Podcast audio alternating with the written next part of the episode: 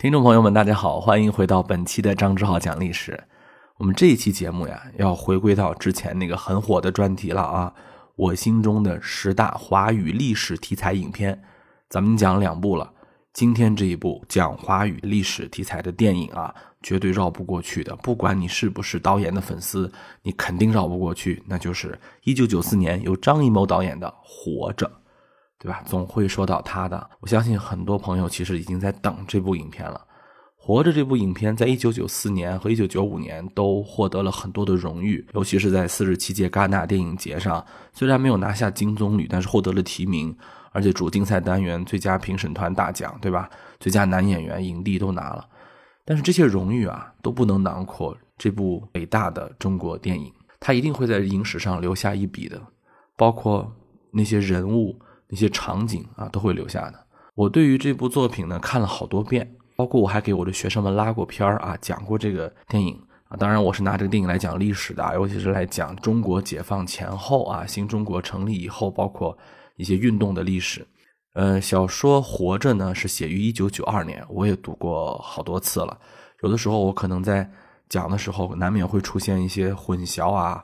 如果今天我讲的，你会发现电影和小说里面讲错了，那大家都包涵。影片和小说是不太一样的，有一些情节上的区别。最早呢，这部小说是发表在《收获》上的。我先说说这个小说吧，小说还是很细腻的，它的文笔也很漂亮。啊，而且在中国的文学史上也有那么一笔，但是呢，相比较小说来言呢，我还是觉得更推崇电影一些。倒不是说我对张艺谋的电影美学多么的推崇，其实我非常欣赏的就是《活着》这部电影当中，他对于小说的改编还是很成功的。他没有完全按照小说来拍，而且保持了足够的克制。很多人说小说里头啊写的其实更加的真实。其实余华的作品从来不是以真实而著称的啊，可能是大家觉得小说当中的主人公的境遇更加的惨，更加的悲惨，电影里面没有把他演的那么惨。但是我觉得这确实挺克制的啊。我认为电影是电影，小说是小说，不是说这电影百分之百还原小说，它就是好电影，对吧？它也同时是一部作品嘛。但是精神气质如果能继承下来就很好了。比如说《活着》里面有一个很重要的改动。就是在小说的一开始的时候，是由富贵的父亲啊跟他说过，说咱们家呀啊原来呢是养了一只小鸡，老祖宗养了一只小鸡，鸡长大了变成了鹅，鹅长大了变成了羊，羊长大了变成了牛，到了我手里了，然后牛就变成了羊，羊又变成了鹅，到了你手里啊，鹅又变成了鸡了，现在连鸡都快没有了。但是这个呃情节呢，在电影当中放到了结尾处。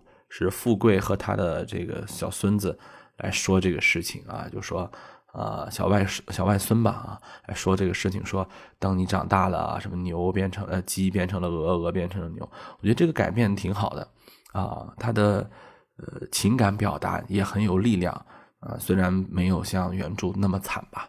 好，我们来说说这个故事吧。这个故事呢，要从一个啊吃喝嫖赌的败家子儿说起啊。接下来就有剧透了啊！如果说你没有看过电影的朋友，想看完了再听也是可以的。但这在这块儿你就可以先关掉，然后再听。如果说你是想啊回顾一下这部作品，那就跟着我一块儿来啊。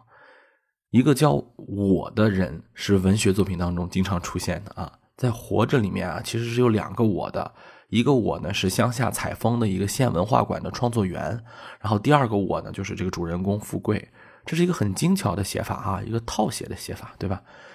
电影里面呢，一开始就是个富贵，富贵呢，他这个名字，很多人觉得这个名字起的不像有钱人呐，有钱人怎么会起这么俗的名字呢？他是地主的儿子，对吧？他也不是说一个一个一个什么书香门第之家，也不是这样的。其实穷人啊，在那个年代不会起富贵这样的名字的，穷人一般会起点什么狗剩啊，是吧？啊，这个什么的贱一点嘛。贱民好养活嘛，富贵的看见有钱人起的名字啊。富贵是吃喝嫖赌啊，这个富贵嫖到什么程度啊？他娶了一个很贤惠、很好的，好像是一个粮店的女儿吧，还是米行的女儿，忘了叫家珍。娶老婆之后啊，还去嫖，公然去嫖。有一次，他那个老婆给他做了一道菜，是四个素菜，这是小说里面有的，电影里面没有。啊，这个素菜的下面都放着肉，他的意思就是说，哎呀，你看着好像外面都不一样，其实内在都一样的，对吧？不要留恋那些外面的风景了。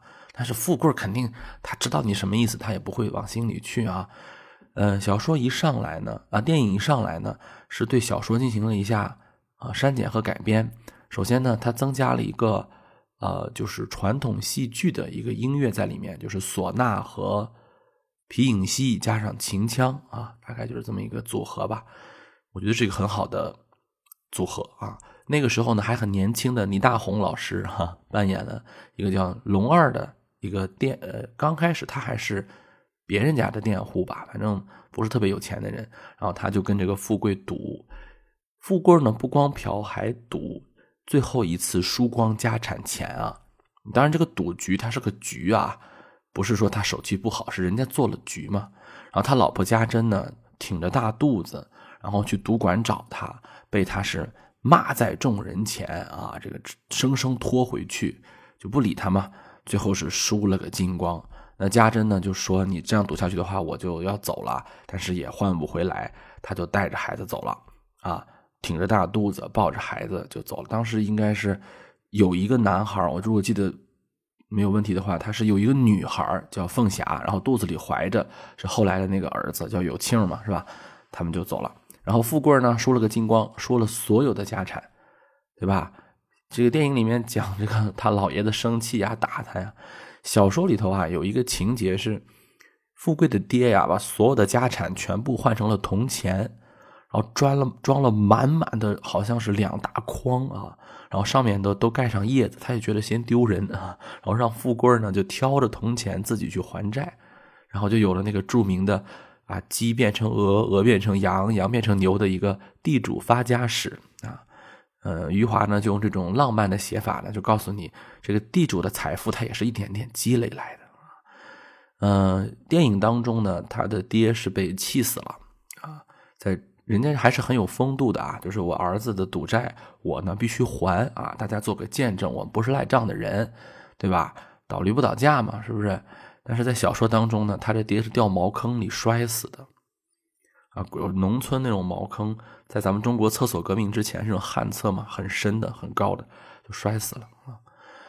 嗯，其实，在小说当中，每个人的死都描写的很让人感到不舒服啊，或者说有的是悲凉的，有的是让人心疼的，有的是荒诞的啊。这个小说当中的这个活着啊，生死之间的讨论，其实要比电影当中的还要深刻啊。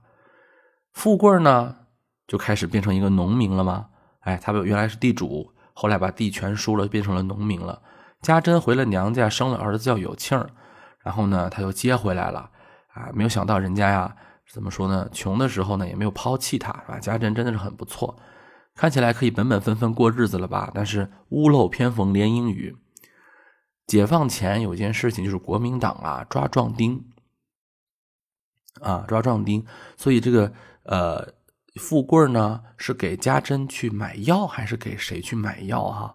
好像是给家珍去买药，上街被人家国民党抓壮丁抓走了，这个特别可怜。在历史当中，被国民党抓壮丁啊，像有的还回来了，像他是被解放军俘虏了嘛，回来了；有的就直接被抓到台湾去了。我曾经看过那些有些回忆录啊，尤其是我们以后也会谈一个不知道能不能谈的电影啊，我们谈一个电影。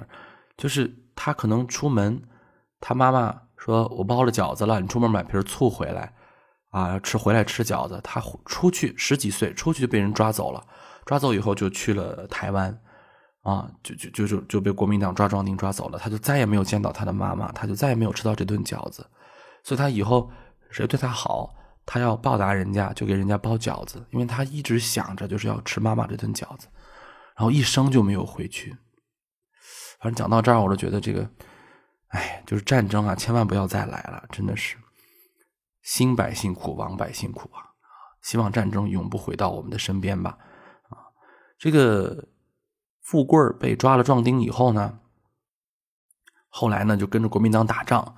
哎，有一个重要的电影场景，我认为这是中国电影史上最华彩的镜头之一，就是富贵和他当时的一个小跟班吧，就是他一个战友啊，国民党的国军战友，就看到那个，就是从山坡的那一面，成千上万的那个解放军，黑压的哗就打过来了。为什么我觉得他好呢？不是说他场面有多大。是以前拍这个战争片吧，比如之前拍的什么大转折呀、大跃进啊，啊，这个什么什么大决战呐，就可以看到那种，尤其是大决战哈，就是整个那个部队压下来，它是以宏观的视角的，在战争当中，我们看到气势，看到硝烟，看到这种呃广广阔的战争景象，但是看不到人，那些人都是一个一个小的，好像没有什么生命的个体一样啊。虽然好像是我我军英勇的打仗，但是这个活着里面呢，就是以一个逃兵的视角啊，就是国民党逃兵的视角，一个人的视角去观看那个大历史。我觉得这一点是我对这个电影起码有加了两到三分的一个镜头。我太爱这个镜头了啊！这个把那种个人和大历史结合在一起了。整部电影其实也是暗合了这个镜头。富贵就是他以一个个人的一个状态，经历了整个的中国。起码是四五十年的历史，啊，嗯，他的女儿凤霞呢，后来得了一场病，这挺可怜的，发高烧，没有买回来药嘛，对吧？好，对，他是好像是凤霞病了，然后这发高烧烧退了之后呢，就落下毛病了，就变成了一个聋哑姑娘了，又聋又哑，烧坏了，哎，然后好在呢，这个时候呢赶上土改了，但是他呢还分了地，为啥呢？就是很很现实的一个状态啊！刚刚解放的时候啊，很多地主都被枪毙了，啊，地主的帽子拉下去就毙了。当时那个富贵就看着设局赢他们家家产的龙二被拉出去毙了，龙二还说：“富贵我是替你去死的呀。”这个现象在当时历史上确实很普遍，很多地主家的败家子儿啊，把田地都输光了之后，地主的帽子就反倒给了别人，还还因祸得福了。这是整个富贵一生当中可能是唯一的一件好事吧，后面就没有什么好事了。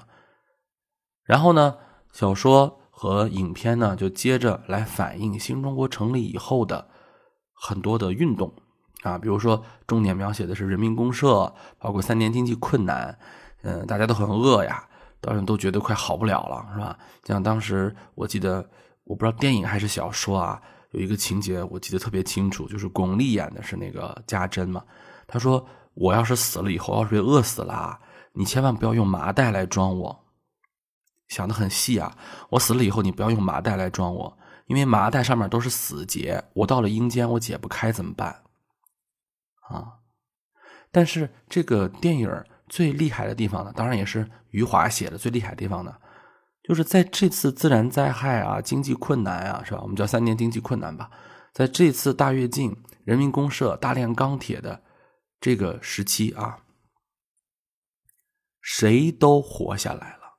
但那个最生龙活虎的，大家认为最能活下来的有庆啊，就富贵的这个小儿子有庆他先死了。在影片当中呢，是因为呢。呃，大家搞这个大炼钢铁呀，反正特别累了。县长呢，好几夜没睡觉，然后呢，就把那个墙呢开车撞塌了。正好那个有庆呢累了以后，那小学生也炼钢铁是吧？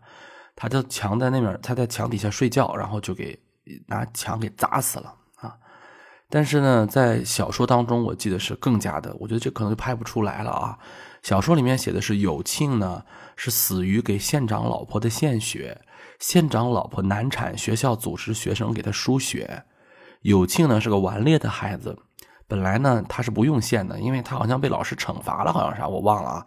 但是就那么巧，小说嘛，他就要制造一些巧合，就是哎，只有他的血型和县长老婆的这个血型是对的。县医院的医生竟然不顾这个输血的量的这个要求，生生把有庆的血全抽干了。啊，当然这就是不可能是历史真实啊，这是小说家做的一种呃浪漫主义的渲染啊。我们说这可能是一种强调吧啊。刘庆死了之后呢，富贵当然就要找县长讨说法呀，对吧？你还我儿子呀啊！包括那个电影里面也有啊，就是这个春生啊，就是当年跟他一块儿看着那个解放军大军压过来的，他身边那个战友，那个一块在枪林弹雨里面出生入死的兄弟，哎，哎，反正就是春生呢，就觉得欠你们一个儿子吧。啊，这个电影里面演的非常真实啊，中国的男人就是那样，他心里有有苦啊，也不说。比如后面我还特别喜欢一个影片，就是这这两年刚拍的，由啊王景春老师扮演的一个角色，就是那个王小帅导演的《地久天长》啊，呃，《地久天长》里面演的也是啊，对方害死了你的儿子，但是你也不能说，但是母亲呢就就不会装了啊，他就说你反正你你们家欠我的对吧？或者你们不要在这儿装了，如何如何？当时的那个家珍也是得还我儿子，怎么怎么样？那后来嘛，就是大家也。没有办法呀，你不能一命抵一命吧，啊，嗯，有庆死了以后呢，这个灾难还没有结束，呃是然后嘛，他的女儿也死了。小说当中，他女儿的死呢，是跟那个时候的文革时期的呃一个事情有关，就是医院里面的老大夫都被那个打倒反动学术权威给打成右派了，还是打成反革命了，是吧？没人做手术了。好不容易找个人给他做手术呢，他一直饿着，吃不上饭嘛，啊，给他买的馒头买多了，富贵给他买的馒头买多了，他一下给撑死了，啊，撑死了，没人给他做手术，所以说这个难产死了，啊，在小说当中倒是没有这一个这这一个情景吧，小说当中被撑死的人是呃他的孩子啊。就是凤霞的孩子。凤霞呢是嫁给了一个老实巴交的一个工人，叫二喜啊。二喜身体有点残疾，但是很孝顺。凤霞呢死于生孩子的时候难产难产，孩子生下来了，给他起了个名字叫苦根儿啊，苦根儿。小说里面写这个家珍啊，呃，这个有庆和凤霞呀，写的其实都很细腻。我曾经看过，就是当时家珍呢。嗯，身体不好，好像不能下床了。有庆死了以后呢，他不是像小说里面就直接就知道这个事实了，是下葬了以后才知道的。然后他就让富贵呢背着这个自己去村西头看一看这个坟。小说里面描写就是说，当时有这么一个情景啊，嗯，就是富贵呢，呃，有庆活着的时候呢，他原来放羊，养了两只羊，每天早上割草先喂羊，然后再上学。中午还要跑回来喂羊，他很喜欢这两只羊。家珍呢就给他做了鞋了，但是你老跑来跑去呢，这个这个鞋可能就不行了嘛。他说你要是再这样的话，把你脚剁了啊！富贵吓唬他。然后这个有庆呢，为了不想让大人知道他是跑回来喂羊的，他就是光脚跑回来，然后到了学校再把鞋穿上，就那么喜欢这个羊。所以这个家珍看到他儿子有庆的坟的时候呢，他就说：“他说。”他摸着那个坟上的土，他就哭啊，哭什么？他说：“我再也看不到我儿子光着脚跑回来的声音了。”啊！当然后来人民公社时期呢，这两只羊啊被充公了。人民公社时期不能有私有财产，把两只羊就充公了，而很快就把这两只羊给杀了啊！凤霞死的时候呢，反正也很惨吧？啊，呃。咱们不说这个了，咱们说后面吧。后面呢，就是提到小说基本上就完了，呃，这个电影呢基本上就完了。小说呢还有要描写家珍啊，包括他这个小小外孙的这个死啊，嗯，其中写家珍的死呢，我是看书看到哭的啊，我很少看书看到哭，看到看书看到哭的就是这个，嗯，就是他为一个母亲嘛，他说凤霞有庆我一女儿啊。都死我前头了，啊，所以我走的时候呢，我没牵挂，对吧？我也是做了娘的人了，两个孩子都很孝顺我，我做人能做到这样啊，我也知足了，是吧？这是一个伟大的中国女性啊，其实她她的命已经很苦了，嫁了一个老公是那样的人，赶上了那样的事情，基本上如果你想想，如果这个事情换到任何一个人身上，能不能支撑下去，对吧？小说里面写到一个情景，就是富贵呢，啊，当时捂着他的胸口，感觉这个人的热气要从他的指缝里一点一点的露出来，啊，写的很细腻啊，写的很细腻。后来呢，电影当中的最后场景呢是富贵和他的小外孙啊，就背着他小外孙一块走。我觉得这个场景非常好，我觉得这样的处理是我认为特别棒的。但小说没有，小说我就不说了啊。我觉得小说有点不克制了，他呢就是写的特别特别惨啊，我觉得后面有点飞了。啊，当然了，很很多原著党可能也觉得我有点对于这个作家不恭敬了。咱们就嗯，怎么说呢？每个人有每个人的。阅读喜好吧，我是觉得电影更好一些啊。这个所有的人都死了之后，这不剩下富贵一个人了吗？在小说结尾处啊，呃，富贵呢就牵着他的一只牛啊，给这个牛起名字叫富贵，然后跟这个牛相依为命，是吧？就这么一个，就还有人说这两个老婆死的如何如何，对不对？嗯，这个小说一开头的时候，县文化馆的这个我呀，这个叙事主人公啊，见到富贵的时候，就听见他在吆喝这个老牛。他怎么吆喝老牛？他说：“二喜有亲，不要偷懒，家珍凤霞耕得好啊，苦根也耕得好啊，大家都好，都是他死去亲人的名字。”就是在在在那个。呃，富贵老年了以后，他觉得他的儿子、女婿、女儿、老伴、孙子啊、外孙子啊，苦哥是外孙子嘛，好像一家人都在身边啊。最后小说的结尾呢，是他唱着一个歌谣嘛：“少年去游荡，中年享绝藏，老年做和尚啊。”然后炊烟晚霞就去了啊，那么一个过程啊。嗯，小说和呃这个电影的结合呀。是那个时代出现了好多的佳片，这个作品我为什么觉得它是一个很好的历史题材呢？首先，第一个，基本上他把新中国的所有的运动啊都写了一遍，这是一个创作者的浪漫主义写法，他就故意要让这个人赶上所有的事儿，而且还是所有的事儿当中最惨的那一波，对吧？全部都赶上了，所以你看这部电影呢，等于说是复习了一遍中国近代的现代的一个历史。啊，尤其是新中国成立之后的一个运动历史。嗯，第二呢，就是电影的悲伤很含蓄，有节奏，它不像小说那么泛滥的悲伤，是吧？还是很不错的。关键是，呃，它给了大家一个看待大历史的小个人的场景。啊，大历史小个人，我也认为这是我目前看到葛优老师演的所有作品当中。我认为最好的，所以，嗯，他当时拿影帝，我觉得也是实至名归，啊，也是实至名归。嗯，好，这就是我们今天讲的这部，呃，二零呃一九九四年的佳作，啊，余华的小说原著，张艺谋导演的《活着》。张艺谋导演早期的作品佳作不少，后面呢，我也不知道是为什么啊，什么三枪拍案惊奇啥的，我。我我非常不愿意相信那是张导拍的啊！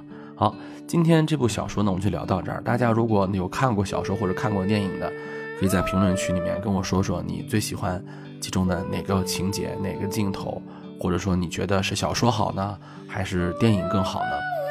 电影的呃创作手法更加丰富，它在这里面还加上了很多的民间唢呐呀，包括呃，他还给富贵加了一个。就是皮影戏的环节，我觉得都还是很好的创意吧。好，呃，这期节目咱们就聊到这儿，下一期咱们再见。